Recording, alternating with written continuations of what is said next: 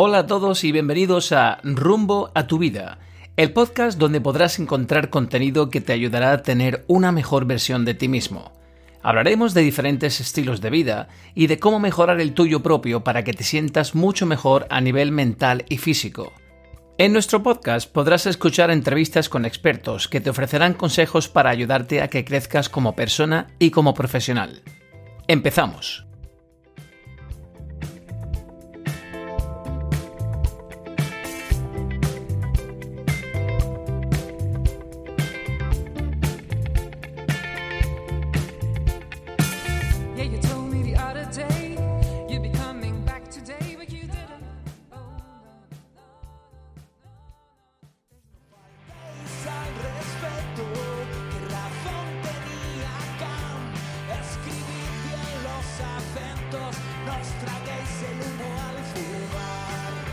Nos honra con su presencia toda una eminencia de la música en el panorama del rock nacional. Se trata del guitarrista compositor de la banda granadina 091, que dio sus primeros conciertos por Andalucía a comienzos de los años 80, para poco después darse a conocer en toda España. Su primer álbum, Cementerio de Automóviles, vio la luz en el año 84. Dos años después lanzaron Más de 100 Lobos, producido por Joe Strummer de los mismísimos The Clash. En el año 1991, la banda granadina regresa como trío con el baile de la desesperación. Más tarde, en el 93, llegó Tormentas Imaginarias y ya en el 95 publican todo lo que vendrá después. Tras 15 años de trabajo, la banda dio su último concierto en el 96, despidiéndose de sus incondicionales en la ciudad que les vio nacer, sacando un doble disco en directo al que llamaron Último Concierto. Lapido inicia así una carrera en solitario durante la cual lanza ocho discos, desde Ladridos del Perro Mágico hasta El, Alma Dormida. El 26 de octubre de 2015, y tras casi 20 años de parón, 091 hace pública su intención y decisión de volver a los escenarios, anunciándose en distintos festivales. Y hace muy poco, en 2019, la banda publica su primer disco en 25 años, La Otra Vida. Hablamos con uno de los mejores letristas y compositores de España. Hoy hablamos con el poeta eléctrico, alguien que lleva mucha música a sus espaldas. José Ignacio García Lapido, guitarrista de 091, bienvenido a Rumbo a tu Vida. ¿Qué tal? Encantado, Andrés. ¿Cómo estás? Aquí estamos, muy bien. Dentro Confinados, ¿no? dentro de lo que cabe con la situación. Dentro de lo que cabe. Que todo el mundo estamos soportando. Bueno, José Ignacio, si tengo que, destacar una característica tuya que admiro, además de, obviamente, tu talento musical, tu creatividad y oratoria, es sin duda alguna tu humildad. Eres todo un veterano, llevas 40 años en la música, has dado miles de conciertos, compuesto cientos de canciones y sigues siendo una persona humilde y con los pies en la tierra. ¿Crees que es una cualidad que no es fácil encontrar en la música hoy en día? Pues no sabría contestarte a esa pregunta. Realmente uno es como es y tampoco nunca he intentado impostar, impostar ninguna actitud, ninguna personalidad que no sea la mía propia, ¿no? Yo siempre he sido una persona tímida y es algo que normalmente mucha gente del mundo del espectáculo solemos decir, que somos tímidos y, realmente dices, si eres tímido, ¿por qué te dedicas al mundo del espectáculo? Cierto. por, cuando tu trabajo va a estar continuamente escrutado por por un montón de gente, ¿no? Pero realmente es así y, no sabría impostar, como te digo, otra actitud, mm, digamos, no sé, más, más vehemente, sino ser como soy. Yo creo que uno de los valores dentro de, de mi forma de hacer la música es, creo que es la, honestidad en ese sentido. De, de, escribir lo que uno siente y lo que, y lo que uno cree que es lo correcto en cada momento, ¿no? Sin duda alguna. José Ignacio, ¿cómo son tus principios en el mundo de la música? ¿Cómo comienza la aventura de 091? ¿Fueron duros esos comienzos? ¿Tenías pocos medios? Cuéntanos. Bueno, antes de, cero, de empezar con 091, yo ya estuve unos años antes eh, haciendo mi escarceo de, una forma un tanto amateur, como me imagino que todo el mundo que empieza en la música. Yo ya a finales de los años 70, de los 78, 79, empecé con grupos, como te digo, pues grupos de amigos que teníamos eh, gustos comunes, gustos musicales comunes, que y nos picaba el gusanillo ese de, coger una guitarra o de, de, aporrear una batería, ¿no? Siempre desde el más puro desconocimiento de, del academicismo musical, ¿no? pero ya empezamos a hacer grupos con gente del instituto y tal y en el 80, en el 80 formé un grupo previo a 091 que se llamó Aldar, en el que ya estaba Tacho González, que luego sería batería de 091. y, y, llegamos incluso a grabar un single en el año 81, en el que la cara B del single ese ya había una canción que había compuesto yo, que fue la primera canción que, no la primera que compuse, pero sí la primera que se editó. Y bueno, eso nos dio pie un poco para tocar en algunas fiestas de pueblo y tal, y, y ver un poco de qué se trataba el tema, ¿no? Y lo que hizo que nos gustara todavía más y ya cuando formamos 091 al año siguiente, en el 82, pues tener un poco de base, entre comillas, profesional, ¿no? Y los comienzos, pues, pues con mucha, es que la, escena musical española en aquel momento no es la que es ahora, ¿no? Había una falta de, de todo, absoluta, ¿no?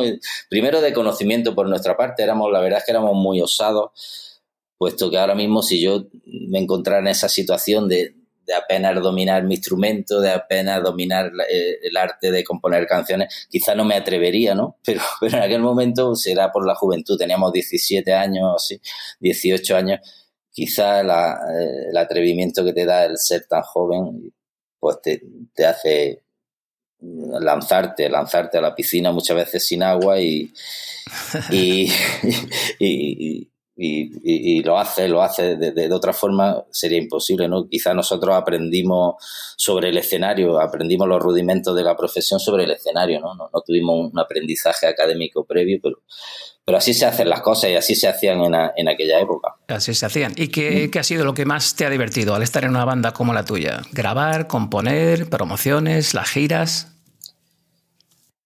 Pues todo tiene su encanto, todo tiene su encanto, ¿no?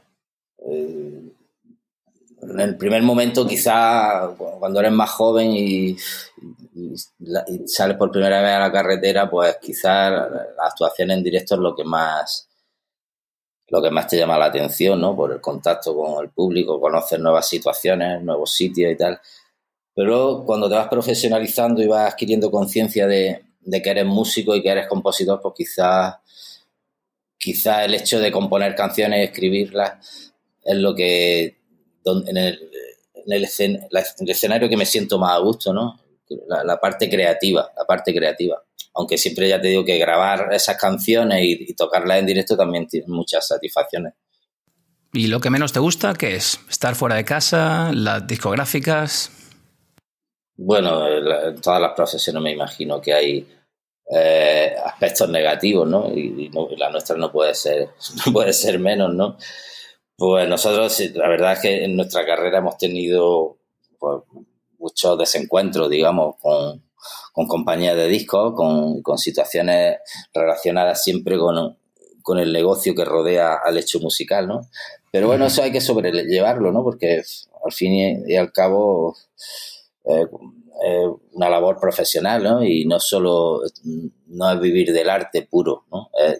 Tienes que compaginar la parte artística y la parte comercial de, la música para, seguir adelante y para eh, permanecer aquí tantos años como, como llevamos nosotros, como llevo yo en particular, ¿no? Es decir, 40 años casi que llevo en esto no, no, no, pasan en balde y, hay que sortear muchas dificultades, pero al fin y al cabo, te hace, te hace, el, cuerpo, te hace el cuerpo a ello.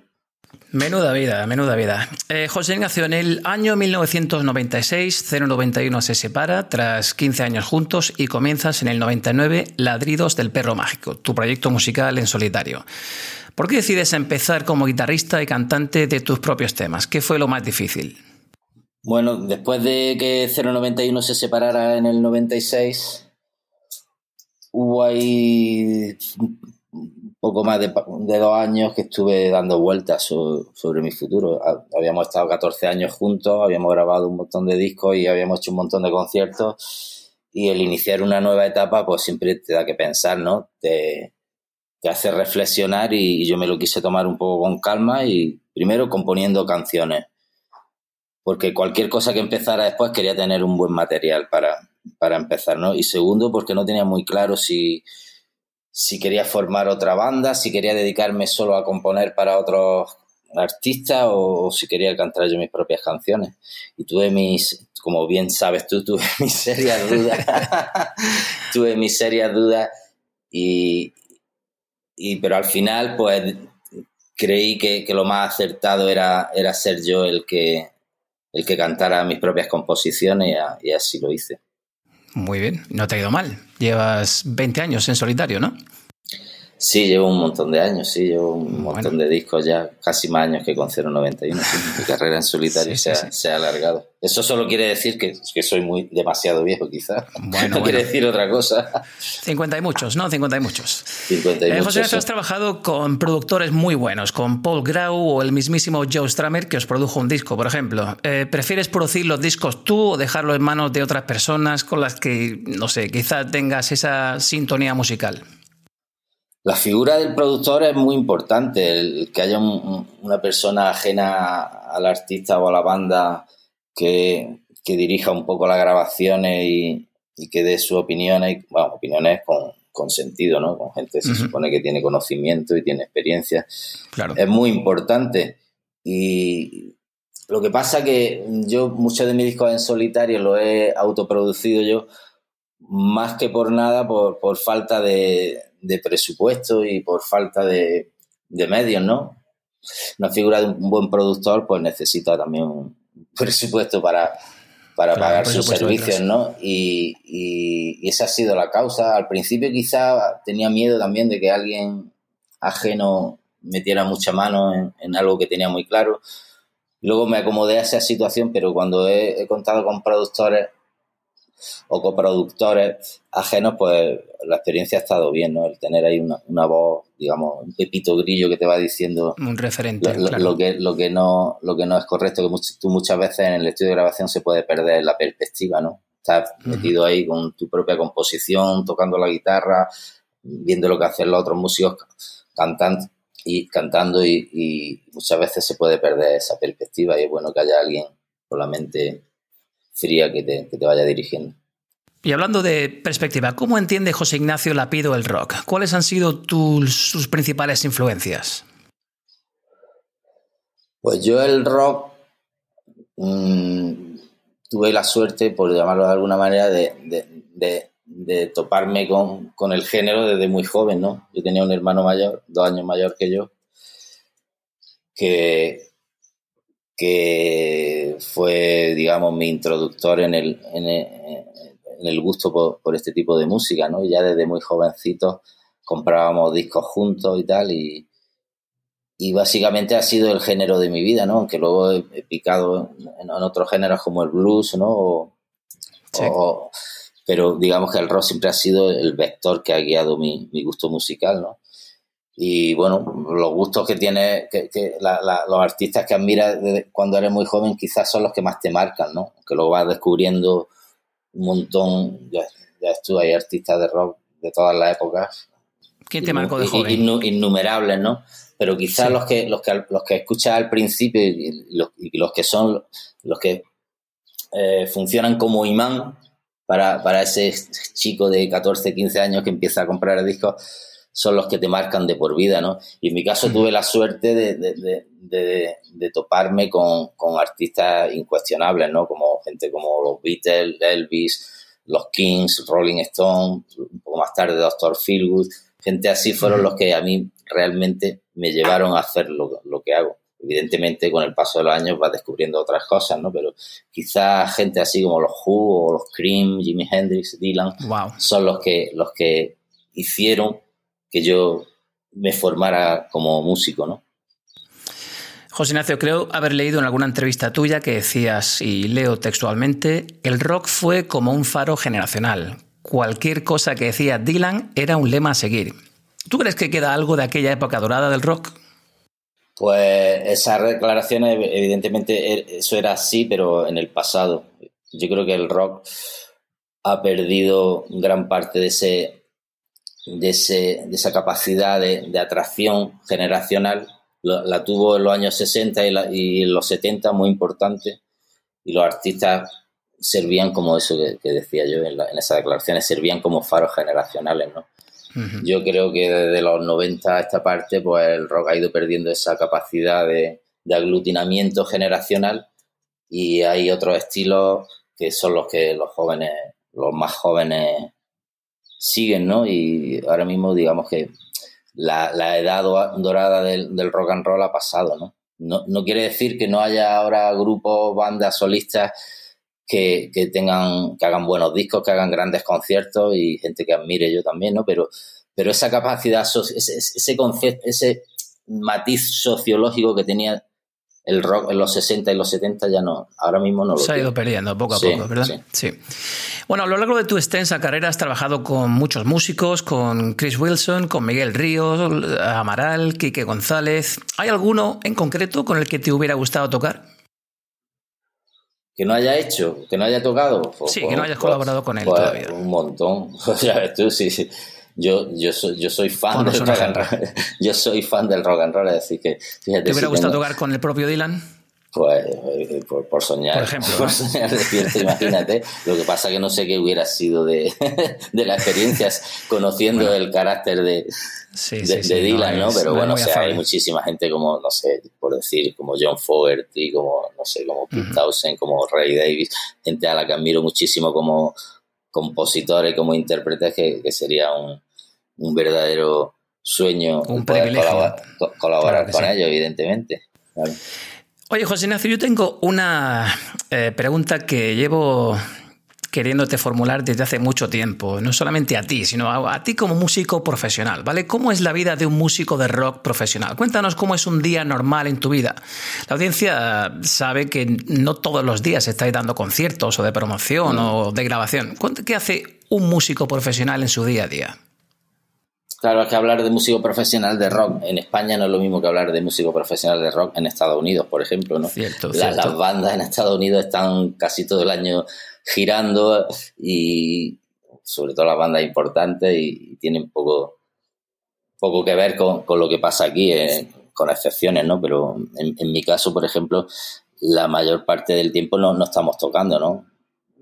No se dan demasiados conciertos y lo que se hace pues es trabajar en casa componiendo. Yo dedico mucho tiempo a, estar componiendo en la casa, ensayando con la banda y aparte de las de las labores domésticas que, tendrá cualquier persona, sea músico de rock o no, eh, lo que atañe a mi profesión, pues eso, componiendo, ensayando y perfeccionando ¿Ensayáis siempre durante la semana o solamente cuando tenéis alguna gira? No, antes sí, cuando estábamos con 091, nosotros ensayábamos en, una, en unas cuevas que hay aquí camino del Albaicín en Granada y recuerdo que éramos un grupo de ensayo diario. Nos tirábamos muchas horas debajo de tierra, metidos en la cueva ensayando.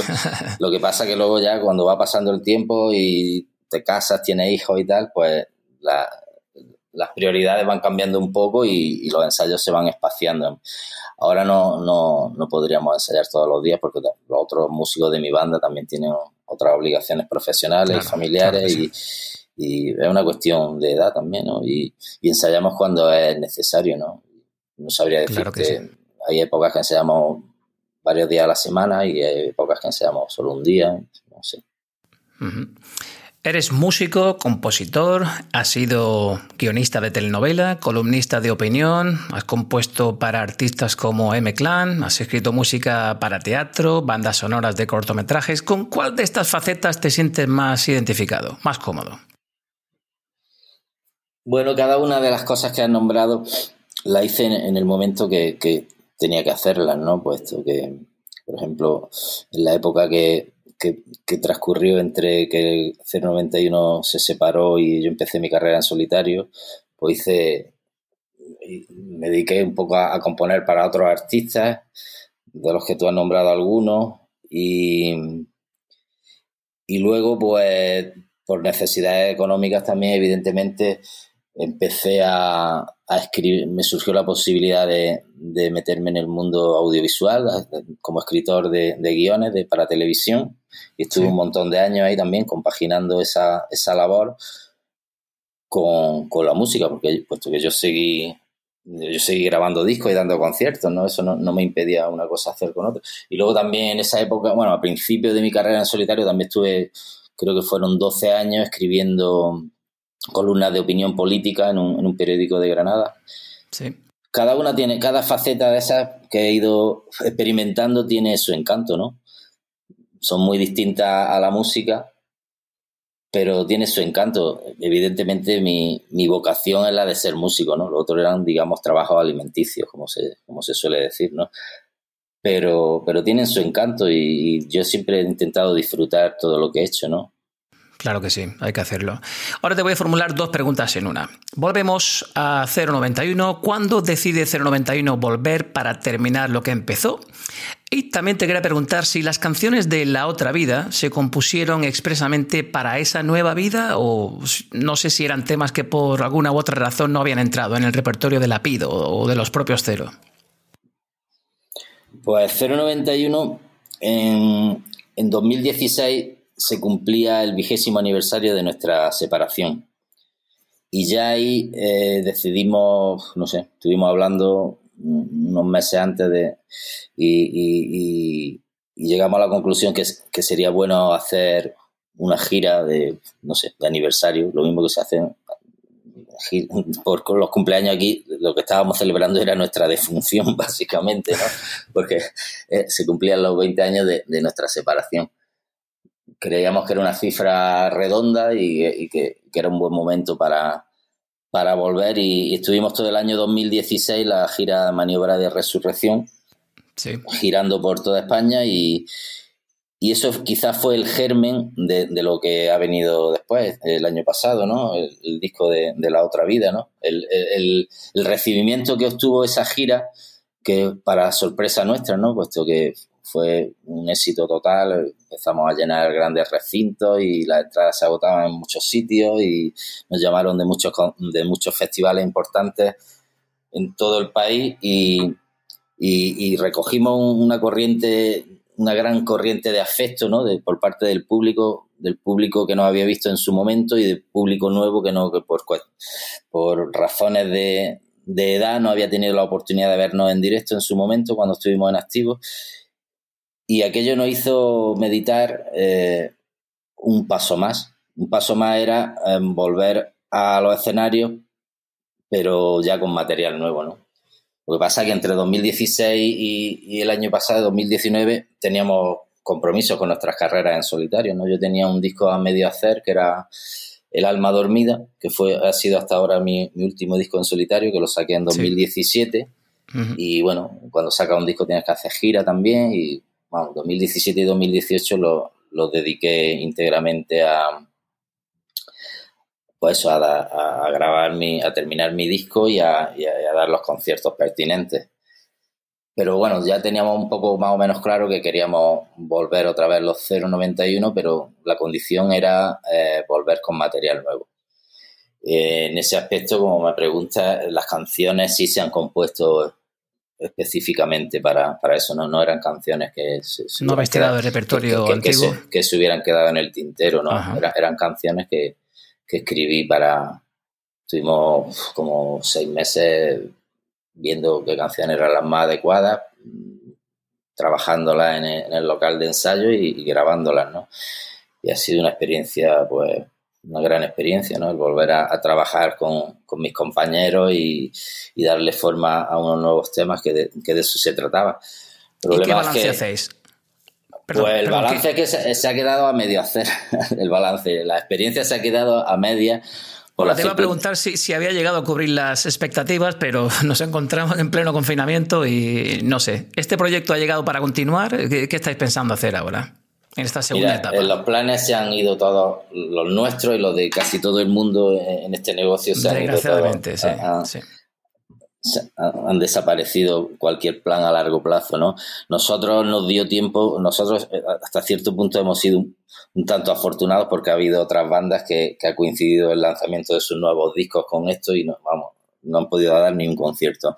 Nosotros Dimos el año pasado, tocamos en tres festivales mientras estábamos grabando el disco y este año ya con el disco en el mercado, en la calle, eh, hemos hecho ocho o nueve conciertos de, gira de presentación. Estuvimos en ciudades como Madrid, Barcelona, Murcia, Valencia, Zaragoza. Lo que pasa que ya en, marzo teníamos, teníamos un par de conciertos en Bilbao y Santander y ya coincidió con la declaración del estado de alarma y ya fue imposible seguir con la gira y, creo que, el resto del año que teníamos previsto hacer varios festivales y otros conciertos después del verano. Pues todo eso está ahora mismo en suspenso, por no decir que se ha suspendido todo, pero, porque realmente aún todavía no se ha suspendido, pero por cuestiones logísticas de los propios festivales. Pero básicamente yo creo que nadie, nadie cree, nadie cree que, se vayan a, llevar a cabo. Entonces el balance, el balance es que veremos a ver cómo termina esto y, evidentemente nosotros estaremos preparados para, para que en el momento que, se pueda volver a tocar en directo hacer esos conciertos. Subir al escenario, esperemos que sí. ¿Cómo afronta una banda de rock como 091 y un músico como tú toda la digitalización de la música hoy en día? Antes tenías que ir a una tienda a comprar el vinilo o el CD y ahora lo tenemos directamente en plataformas como Spotify o YouTube. ¿Qué se hace ahora? Bueno, todas las cosas en la vida tienen su parte positiva y su parte negativa, ¿no? no hay... ya, te decía yo al, comienzo, eso de la humildad, siempre sacas el lado positivo. No, ¿eh? bueno, evidentemente al principio, pues no sé, estudia el fenómeno de digitalización y, normalmente se, tiende a ver la parte negativa, pero también tiene su parte positiva. Evidentemente, nosotros nacimos y, crecimos cuando la, forma de acceder a la música era totalmente, totalmente distinta a como es ahora, ¿no? Es decir, la gente tenía, si quería ver un concierto, evidentemente eso sigue igual, tienes que pagar tu entrada, pero si querías escuchar la música de tu artista preferido, tenías que ir a una tienda a, comprarte el disco, ¿no? Eso ha desaparecido prácticamente, ¿no? Ahora mismo la gente que compra discos son los coleccionistas o los super fans de... las ventas han decaído una barbaridad, entonces... Eh, por esa parte, pues mal, ¿no? Pero por otra parte, el, el, hecho de que la música de todos los artistas que, que admiras o que tienes por descubrir esté ahí, esté ahí al alcance de un clic, pues tiene su parte positiva. Hay muchos matices, ¿no? Yo creo que el, tener acceso abierto a, a, tantísimo, a tantísima información musical hace que se pierda un poco la atención sobre un artista determinado, ¿no? Porque antes cuando te comprabas un disco y te gustaba mucho, intentabas... Seguíamos eh, las bandas. Se, seguían las bandas, te estudiabas los créditos de los discos, sabías todo de... Y ahora, pues como puedes picotear en millones de, archivos que están ahí rondando, pues quizá un poco mm, es como, como la lectura, ¿no? Dice, ahora tienes, puedes leer todos los periódicos. Antes, si comprabas el periódico, si eras de los que comprabas el periódico, te podías comprar un periódico o dos, no te comprabas 20 periódicos, ¿no? Pues ahora tienes acceso a todos los periódicos del mundo, ¿no? Pero ¿qué lees? Pues lees los titulares, ¿no? Muchas veces pues, no, no, podría, estar 24 horas al día leyendo periódicos, ¿no? Es decir, que muchas veces se leen los titulares y no se profundiza en la información, ¿no? En la música pasa un poco así, ¿no? Que muchas veces escuchas una canción o dos, pero no profundiza en el, en el álbum que ha sacado determinado artista, ¿no? O la carrera y no te das cuenta de la evolución de ese artista por, eso, porque como tienes tantísimo, es como si entras en una pastelería y te dan a elegir 200 pasteles, prueba uno, prueba cinco, pero no sé. Tiene su, ya te digo que mm, también tiene de positivo que, esto ha servido para que muchas bandas tengan acceso directo con su público y no tengan que pasar por el filtro de las discográficas, ¿no? Cierto, cierto, sí, no olvidemos eso. Eso, es un, aspecto positivo que también tiene, guarda a su vez un aspecto negativo, que es que el filtro de calidad que se ponía antes ya no está, y ahora todo el mundo graba, todo el mundo. Pero bueno, son cosas, eh, lo que no puede estar uno es quejándose de, de, cómo es la vida, ¿no? Entonces tienes que adaptarte para sobrevivir. Y si ahora las cosas están así, pues o te adaptas o te dedicas a otra Renovarse o morir, que decía aquel. Mm. Por el año 95, eh, vosotros decíais que seguía estando Dios de nuestro lado. Dylan lo decía antes que vosotros, with God on our side. Con todo esto que estamos viviendo, una pandemia mundial, una crisis sanitaria y económica sin precedentes, ¿sigue estando Dios de nuestro lado? Bueno, la, canción nuestra evidentemente era un guiño a la canción de, Dylan, que, la de Dylan hablaba sobre, sobre los fabricantes de armas Dylan la compuso a principios del año 60, cuando empezaba la guerra del Vietnam y cuando estaba todo, toda la carrera armamentística de la Guerra Fría y hablaba de eso. Y yo cuando hice esa canción en el 95 fue un, claro guiño a la canción de Dylan, pero mi canción hablaba en un tono totalmente irónico, porque hablaba de gente que estaba en la cola del paro, gente de mal vivir de las calles, la gente que, se, que deambula por las calles de noche y, básicamente siempre cada verso se resumía con esa frase. Aunque nunca lo haya dicho, siempre lo he, pensado, sigue estando de, nuestro lado, ¿no? Era como una, una, forma sarcástica o irónica de, de, terminar el retrato que hacía yo de, la parte más sórdida de la, de la sociedad. Ahora mismo, pues si, si, si me preguntas si sigue estando desde nuestro lado, pues evidentemente que, ahora, valga la redundancia, no ha, dejado, no ha dejado un poco de la mano de Dios. Temporalmente, esto, esto vuelve, esto vuelve. Esto es cíclico, José Ignacio, no lo olvides. Eh, hay músicos como Joaquín Sabina, que lo menciona en su propia biografía, eh, que sin ser creyentes, y no, sé si será tu caso, utilizan muchas figuras religiosas en las letras. Tú también haces uso en tus composiciones de estas figuras. Mencionas terminología cristiana, hablas de la misa, Dios, los santos, la Virgen, del paraíso, del cielo, y lo conviertes en figuras no solamente religiosas, sino literarias y artísticas que todo el mundo entiende. ¿Lo haces porque es un nexo que nos une al margen de las creencias de cada uno, la sociedad de tradición católica en la que vivimos? ¿Eso te sale de forma espontánea? ¿Cómo lo enfocas tú en tus letras? ¿Es por tus creencias religiosas? No, yo no soy creyente realmente, ¿no? Yo he tenido, evidentemente, eh, yo he tenido una educación católica, como supongo que todos los niños de, mi generación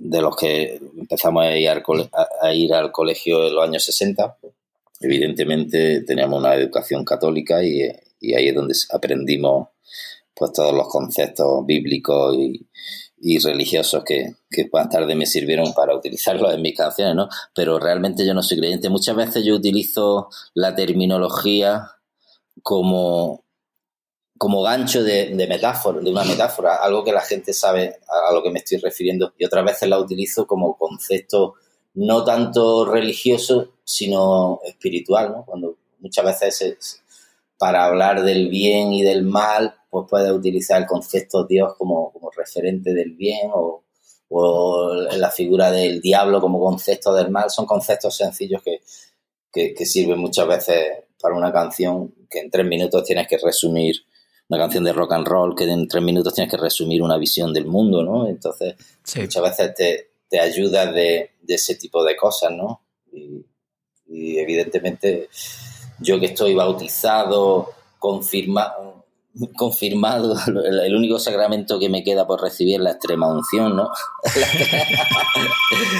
no, no viene al pelo muchas veces el, el, utilizar este tipo. Me gusta, me gusta utilizar figuras de santos y hacer. En figuras literarias, casi. Sí, exactamente, sí. José Ignacio, hablemos ahora de Ladridos del Perro Mágico. Eh, hay muchos fans esperando la reedición de tu primer disco en solitario. Eh, para muchos, tu mejor disco, sin 091. Tienes prevista esa reedición. Y también te quería preguntar, eh, hablando de Ladridos del Perro Mágico, ¿este era, era un disco que hiciste para ti o para 091? No, eh, empiezo por la, última pregunta. Esta, este disco lo hice ya, empecé las canciones, las empecé a componer tiempo después de que 091 se hubiera separado y, en aquel momento no había intención ninguna de que el grupo se volviera a juntar. De, hecho, pasaron 20 años hasta que el grupo volvimos, ¿no? Hasta, 2016 pasaron 20 años, es decir, que no había ningún plan de, de vuelta del grupo. Esas canciones las hice sabiendo que, la iba a interpretar o yo o, una banda que fuera a formar, porque ya te he dicho antes que, y bien lo sabes tú, que, tenía mis dudas sobre, el, sobre la forma de, sacar a la luz esas canciones. Al final decidí cantarlas yo, pero eran canciones que compuse, pues no sé exactamente el año que empecé a componerlas, pero me imagino que entre, en el lazo de tiempo que hay entre el 96 y el, y el 99 fue cuando las compuse. Y, la, primera pregunta que me hacía sobre la posible reedición, la reedición, pues sí, es, algo que tengo pendiente, es algo que tengo pendiente puesto que en su momento ya ese disco no lo saqué en vinilo, porque en aquel momento ya los vinilos dejaron de venderse y, y, no fue hasta años después cuando volví otra vez la moda de los vinilos y, no fue cuando empecé otra vez a sacar mis discos en ese formato. Ese disco solo está, se editó en su momento en CD y, tengo la intención de hacerlo. Lo que pasa es que reeditar discos pues tiene su complicación, no es tan sencillo. Necesita, necesita sobre todo dinero, dinero, tiempo para hacer una buena reedición y, estoy esperando a, que llegue ese momento. Sobre todo tiempo, porque, para hacer una, reedición cutre no, no, no, lo, no, lo, voy a hacer. Es decir, que hay que hacer una remasterización y, y otra serie de cosas que, me gustaría hacer, pero en algún momento esa reedición llegará, llegará al público, seguro. Bueno, bien, buenas noticias. Tras la resurrección de 091, ¿tienes planteado algún trabajo en solitario en paralelo a la exitosa Otra Vida? Sí, sí, evidentemente mi carrera en solitario no la voy a abandonar. Yo creo que ahora mismo, como los planes se han, se han venido abajo todos, eh, este año se suponía que íbamos a estar todo el año tocando con 091. Al final, pues estamos como estamos, con la terrible pandemia y no, sabemos exactamente cuándo vamos a poder retomar la actividad. Pero yo siempre sigo componiendo, ¿no? Y en algún momento volveré a, grabar cosas en solitario. No sabría decirte ahora si el año que viene o, a finales de año. Pero ahora todo está como suspendido en, una incógnita y en un, en un no saber, ¿no? y ahí estamos. Pero sí, no, ya te confirmo que mi carrera en solitario la voy a continuar. Vale, perfecto. ¿Crees que 091 está realmente en el sitio que se merece dentro de la historia del rock nacional? ¿Tú crees que, no sé, si os hubieseis ido a vivir a Madrid, la trayectoria de 091 habría sido diferente? Pues posiblemente, claro. Todas las circunstancias hacen van a favor de que las cosas vayan en una dirección o en otra, ¿no? Pero hacer ese tipo de ejercicios intelectuales de qué hubiera sido si, qué hubiera pasado si, pues la verdad es que cuando, cuando, pasa el tiempo no tiene mucho sentido. Evidentemente, si, si nosotros no hubiéramos ido a Madrid cuando éramos muy jóvenes, a principios del año 80, pues evidentemente habríamos conocido a otra gente, habríamos tenido otro... Claro. Todo hubiera sido distinto, ¿no? no sé si mejor o peor, porque eso nunca lo puedes saber, ¿no? Bueno, en cualquier caso, en cualquier caso, nosotros siempre hemos estado muy orgullosos de lo que hemos hecho. Que hayamos tenido más éxito o menos éxito, pues, ya no depende tanto de nosotros como, como otras cosas. De nosotros ha dependido pues dar buenos conciertos, hacer los mejores discos que hemos podido hacer en el momento que nos tocaba hacerlo. De las cosas que dependían directamente de nosotros estamos muy orgullosos, ¿no? Luego de nuestra suerte comercial, pues es la que ha sido, ¿no? Nosotros, cuando volvimos la gira esa que te he comentado antes de Maniobra de Resurrección, 20 años después, pues nos sorprendió enormemente. Eh, por ejemplo, cuando tocamos en Granada, se llena dos veces la Plaza de Toros, que son un montón de miles de personas, cosa que nos dejó a todos boquiabiertos, ¿no? Es decir, que nunca sabe, dicen, ¿qué, qué lugar es el que merecía hacer 91? Pues qué, mayor reconocimiento puedes tener que, tocar en tu ciudad y, hacer esos dos llenos de una, de, una plaza de toros que caben 9.000 personas, ¿no? Pues nosotros estamos muy agradecidos a todo lo que nos ha pasado y, es una tontería un poco absurdo el pensar que, que hubiera sido a nosotros en otras circunstancias circunstancias son las que son y son las que son, efectivamente. Y el pasado no se puede, lo mismo que el futuro no está escrito, el pasado no se puede cambiar. Cierto. Hablemos ahora, José Ignacio, de tu colaboración con Miguel Ríos. El ángulo muerto, la hora de los lamentos, fue muy importante. Era como una forma de darse la mano dos generaciones. ¿Quién se acercó a quién? ¿Cómo surge esa colaboración? No sabemos, ¿fue casualidad? ¿Hubo algún intermediario? Pues yo a Miguel lo conocía ya de antes, ¿no? Lo conocía de antes y. vamos, no, recuerdo el año en el que lo conocí, pero me imagino que fue en los años 80. La verdad es que tampoco tuvimos una, relación estrecha porque él siempre ha vivido en Madrid y nosotros en Granada, pero recuerdo haber ido por lo menos a, a, dos de los programas que él presentó durante los años 80 y 90.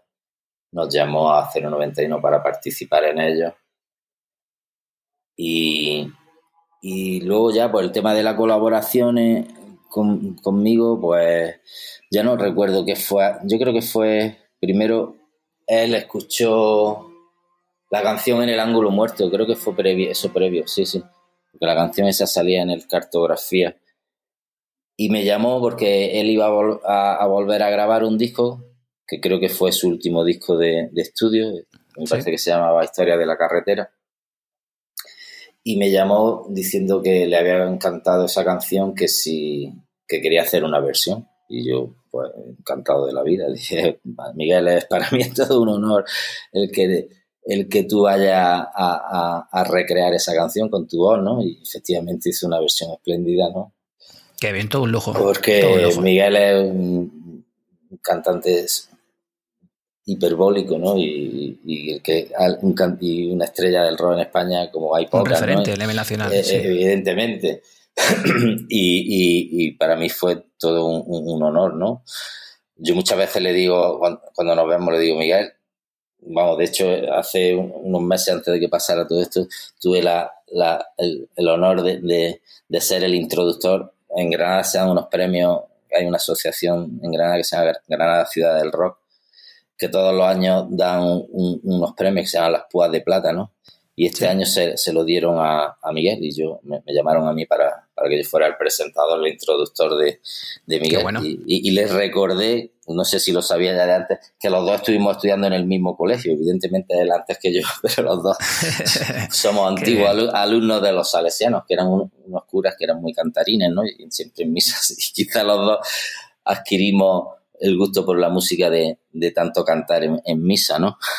Qué bien, bueno, pero la relación es buena, ¿no? Entre vosotros. Y la relación es buena, evidentemente. Luego, luego yo mm, tuve el atrevimiento de, de, llamarlo para, para que hiciera una colaboración en el disco eh, de Sombra y Sueños, para que cantara la canción esta a la hora de los lamentos y, y me encantó que lo que hizo y que, que, que aceptara el reto, ¿no? Un, tipo, un tipo encantador y un tipo del que siempre se aprende mucho.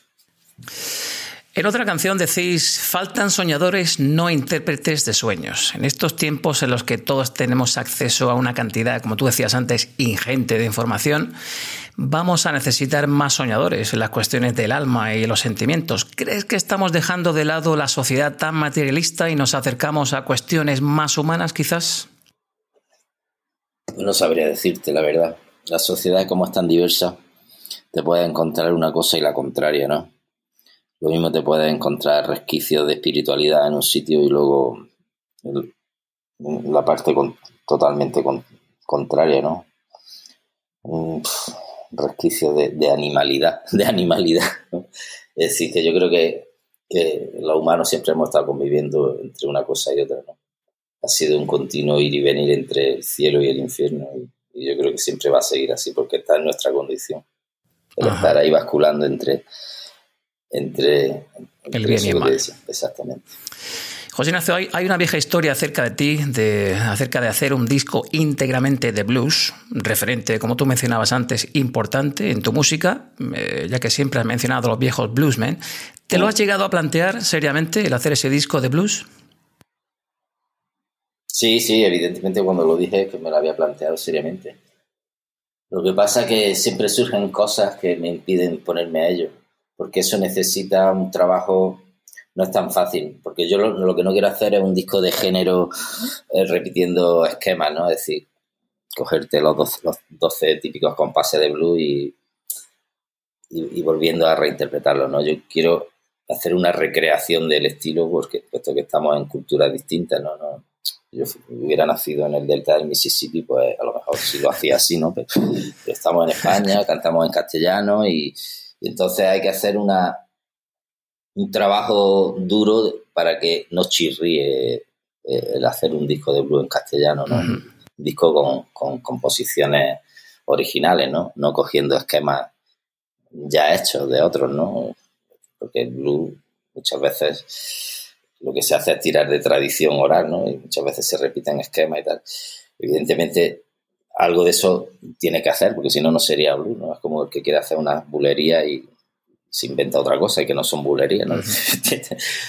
pero, pero, eso yo quería hacer un disco de blues desde el plano creativo, ¿no? Entonces, lo que pasa es que eso es una cuestión de no sé, dedicarle mucho tiempo y no lo he tenido hasta ahora porque las, circunstancias me han llevado pues, a hacer mis discos entre comillas, normales y mis discos con 091 y gira y tal y cual y, y no, no me he puesto a ello todavía. Tengo algunas canciones hechas para ese disco, pero hacen falta más y hace falta estudiarla con más detenimiento. En algún momento llegará también, en algún momento llegará. Momento. Cuando los artistas llegáis a una madurez, suelen ser llamados por grupos más jóvenes para ser producidos por vosotros. ¿Estás metido en algún tipo de producción a otros grupos? No, no, la verdad es que no. no ¿De momento no?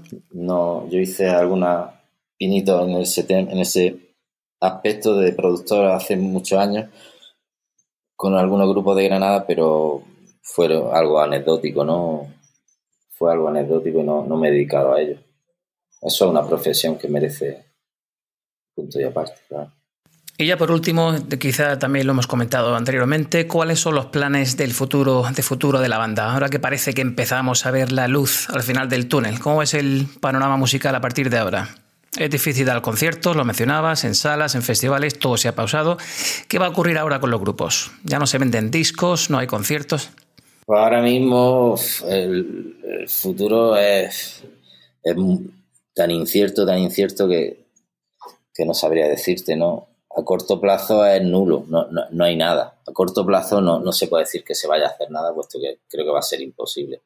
Después del verano, pues se verá yo creo que hasta que no haya una vacuna para el, virus, no, esto no va a volver a ser más o menos como era. Mientras tanto, vamos a tener que ir aguantando el chaparrón. Mientras tanto, van a ser apaños los que se puedan hacer, salas con aforo reducido, conciertos con la gente separada, sentados.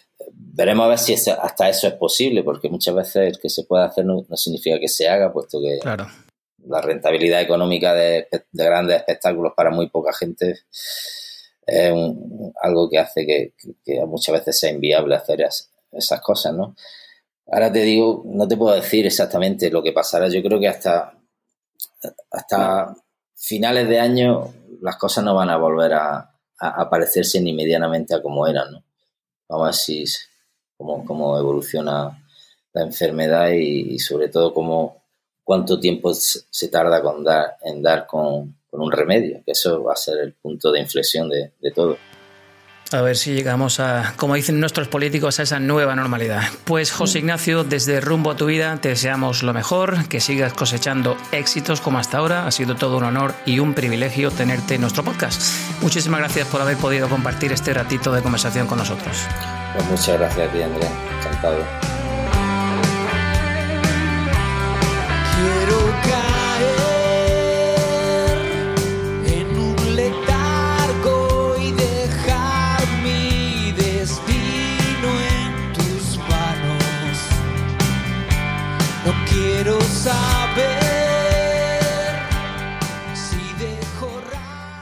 Y hasta aquí el episodio de hoy. La vida de Lapido. Una amena y cercana conversación con el talentoso músico granadino que nos abría sus puertas para charlar con nosotros sobre vida y música. No olvidéis que podéis encontrar nuestro podcast en las mejores plataformas de escucha. Estamos en Apple Podcast. Ahí puedes dejarnos tu valoración del episodio o incluso una reseña para que sigamos creciendo y haciendo nuestro programa más visible a todos. También nos puedes encontrar en Spotify, SoundCloud, iVoox, Google Podcasts y TuneIn Radio. Así que ya sabes, suscríbete. De esta forma, la aplicación te recordará cuando ha salido un nuevo episodio para que lo puedas escuchar donde y cuando quieras.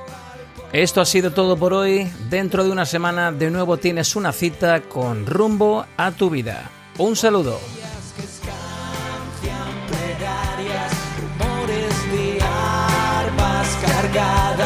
la mi cabeza.